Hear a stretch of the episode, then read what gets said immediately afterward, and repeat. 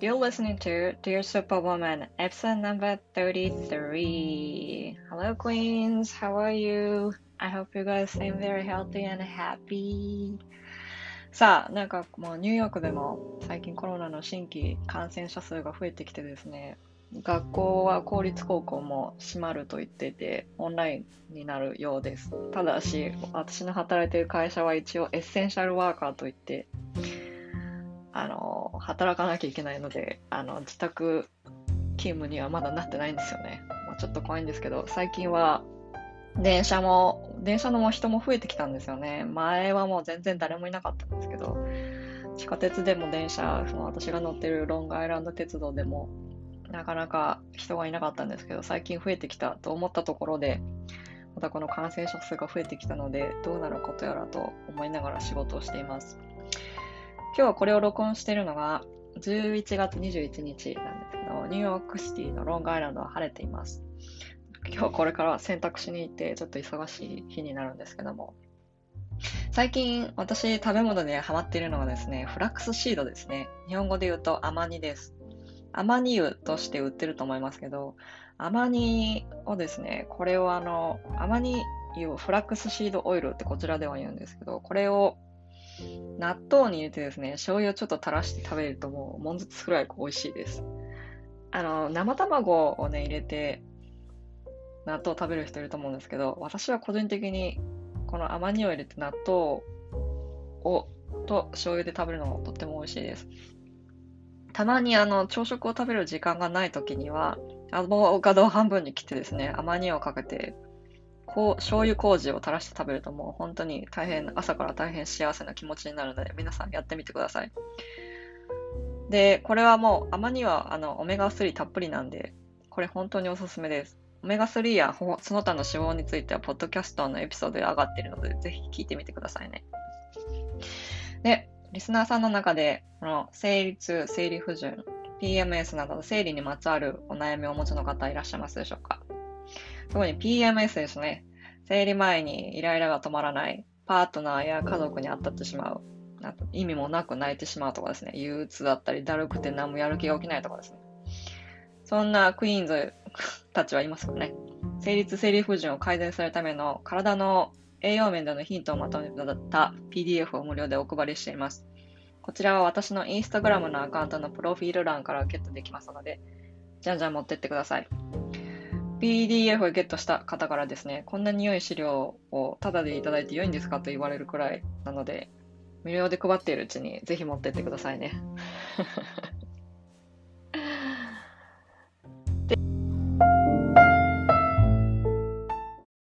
で、今日なんですけども、PMS 道場その3の続きです。その3、1、2と4、5、6とか、あの、インスタグラムに乗っかってるので、リールで上げてますので、簡単にいろいろ理解した人は、そのリールを見てください。で、前も言ったかと思うんですけど、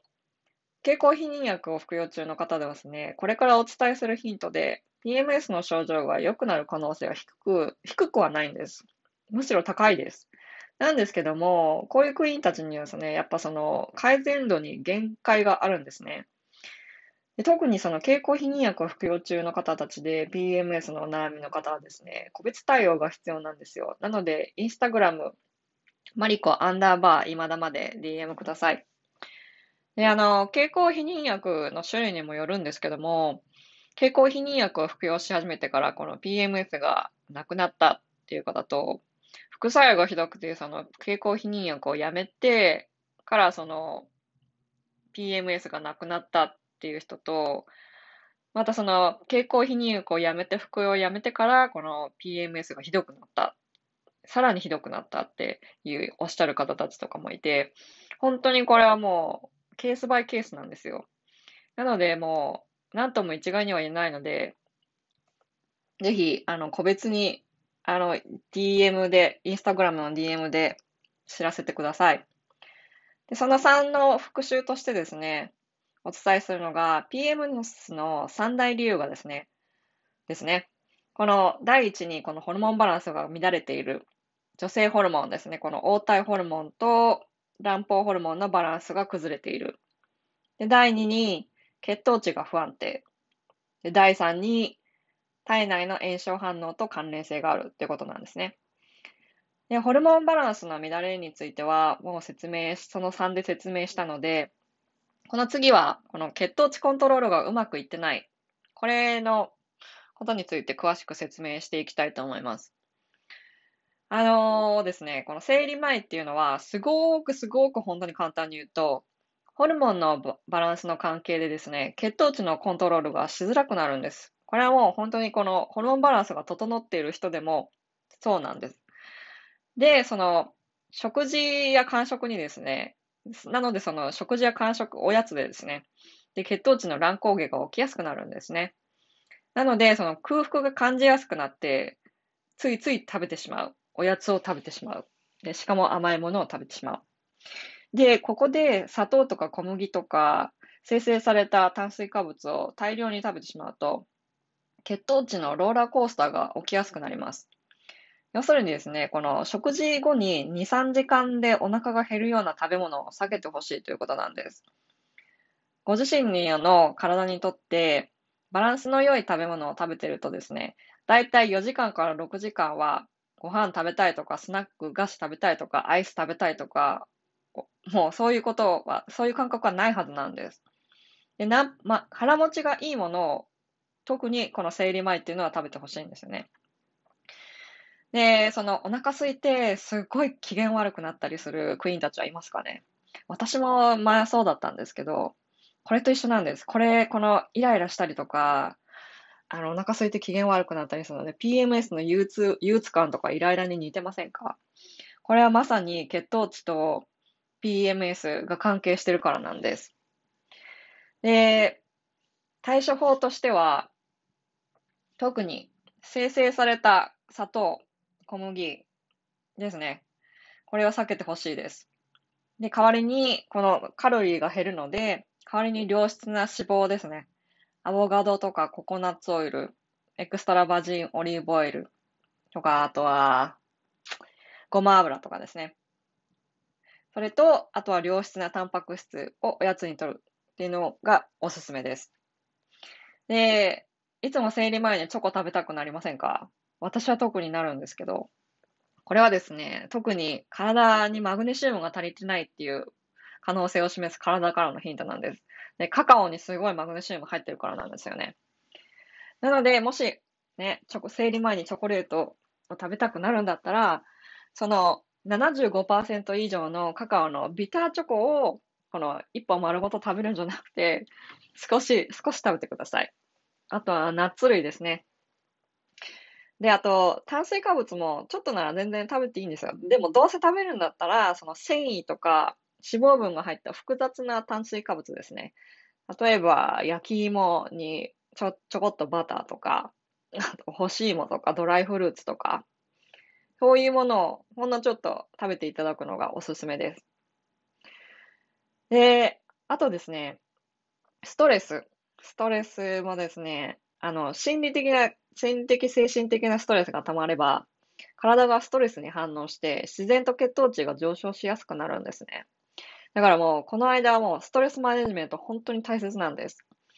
で、身体的ストレスなんですけども、例えば、そのクロスフィットとか、そういうあの、エアロビを2時間、3時間とかぶっ続けでやるとかですね、そういうものすごい激しい運動を週にどれくらいされてますかねでその激しい運動を週に5日も6日もやって体を疲れさせすぎるのもですね、あんまり良くないんですよ。その運動量をその自分の体が心地よい程度に減らすっていうのも一つの手です。例えば、ですね、その水準としてなんですけど、どれだけ自分の体に応えてるかっていうのを測る目安なんですけども、運動した直後が誰でもこう気持ちいいですよね。ああ、なんかヨガやったとかやってよかったなと思ったりとかすると思うんですけど、あの、運動した2時間ぐらい後にですね、こうもうガクッと疲れて昼寝しないともうやってられないとか、そういう後に疲れ切っちゃうのはですね、運動量が多すぎる、その体のキャパシティに比べて運動量が多すぎるっていう証拠でもあります。なので、その、そのストレストレッチを多めにするとか、適度に緩めることも重要になってきます。で、もう一つはですね、よく噛んで食べてない。もうこれがね、ほんとよく噛んでない、食べてない人多いと思うんですけど、例えばその食事とかででもですね、てんやもののものを買ってきて、ガーッと食べて、もうそれでスマホいじりながらとかですね、食べてたりとか。あと、立って食べたりとか、歩きながら食べるのが急いで食べるとかですね。こういうのはですね、あの、血糖値が、これをやると体がストレスと勘違いしちゃうんですね。なので、その血糖値が上昇しやすくなるんです。なので、その、ちゃんと座って、あの、お皿によそって、毎日をこの丁寧に生活する系で ゆっくりご飯食べてほしいんです。で、ちゃんと噛んでください。で、何度も言ってますけど、噛むのは最低30回は噛んで、一口入れて30回は噛んでください。で、動物性タンパク質、魚とか、もう肉類とかですね。こういのを食べるときはもう40回噛んで、ゆっくり食べて、もう自分をセルフケアと思って食べてください。で、ゆっくり食べて、もうスマホもいじらない。もう食べるときはもう食べることだけ。で、一緒に食べてる人、人と喋ったりとかしてゆっくり食べる。それも重要になってきます。で、私は実際にですね、あの、食生活よく噛んだりとかするってことですね。あともう食生活を変えて、血糖値コントロールしたらもう本当にですね、PM すっかりなくなったんです。あ、気づいたら生理来てたよ、みたいな感じだったんですよね。なので、その PMS に今すでになってらっしゃる方、例えばもう、そうだ、方はもう砂糖を減らすことから始めてください。で、砂糖、小麦ですね。それを減らすことから始めてください。で、その、なかなか難しいと思うんですよ。だけど、その、できる、もう、できるところから始めて、1ヶ月、2ヶ月先の整理を見据えた行動と思ってやってみるといいんじゃないかなと思います。で、あと、PMS の時にですね、塩辛いもの食べる、食べたくなるクイーンいらっしゃいますかねこれはですね、副腎疲労といってアドリーナルファティーグの可能性が高いと言われています。なので、その、アドリーナルファティーグはですね、まずもう心理的、精神的ですね。あと、その身体的なストレスが強く関連していると言われていますので、それはあの気をつけてください。で、血糖値をコントロールする上で重要になってくるのが、その朝食ですね。朝食でその一気にその血糖値が上がるような食べ物、例えばグラノーラとかシリ、砂糖がいっぱい入ったシリアルに牛乳ぶっかけて食べてるとか、そういうことをやるとですね、一日のそのば、一日のこのリズムが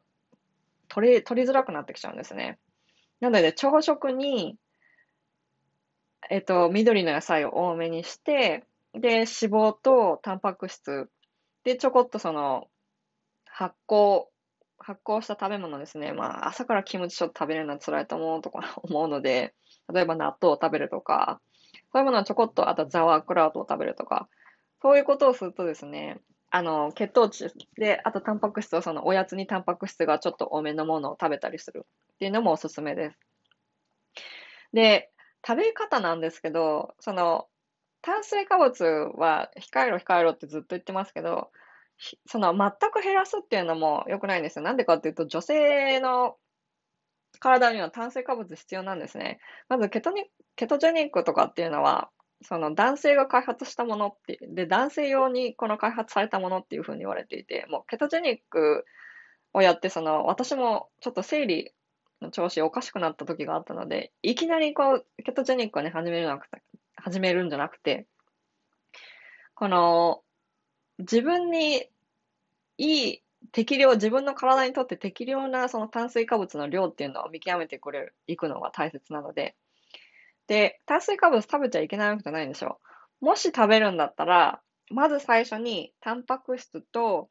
脂肪を先に取って、で、そ、で、その後にご飯を最後に食べる。で、そうすると繊維とタンパク質がまず消化されますので、こう血糖値の上がり方が緩やかになるって言われてます。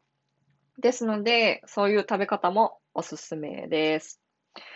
今日はこんな感じで、この次の PMS 道場で体内の炎症と関連性があるっていうことを説明していきたいと思います。で、えっと、PMS について質問があれば、インスタグラムの DM でどしどし受け付けておりますので、お気軽に聞いてくださいね。で、あと、この、バルセロナにお住まいのセックスコーチのさぎりさんとですね、パジャマパーティーを第1回をやったんですけども、これがですね、結構大盛況でですね、朝5時という、日本時間朝5時という時間ににもかかわらず、たくさんの方があのご参加いただいて、第2弾もやろうと思っています。で、今のところまだちょっと日程ははっきりしてないので、はっきりしたらお伝えしたいと思思いますが、12月の半ばになると思います。12とかそ11とかその半ばの日曜日にやると思います。多分時間はね、多分また申し訳ないんですけど、午前5時とかになっちゃうかもしれないんですけど、これあの、後で録画した方も参加です。録画参加の方も受け付けてますので、もし詳細が分かれば今後もお伝えしたいと思います。それではではでは、また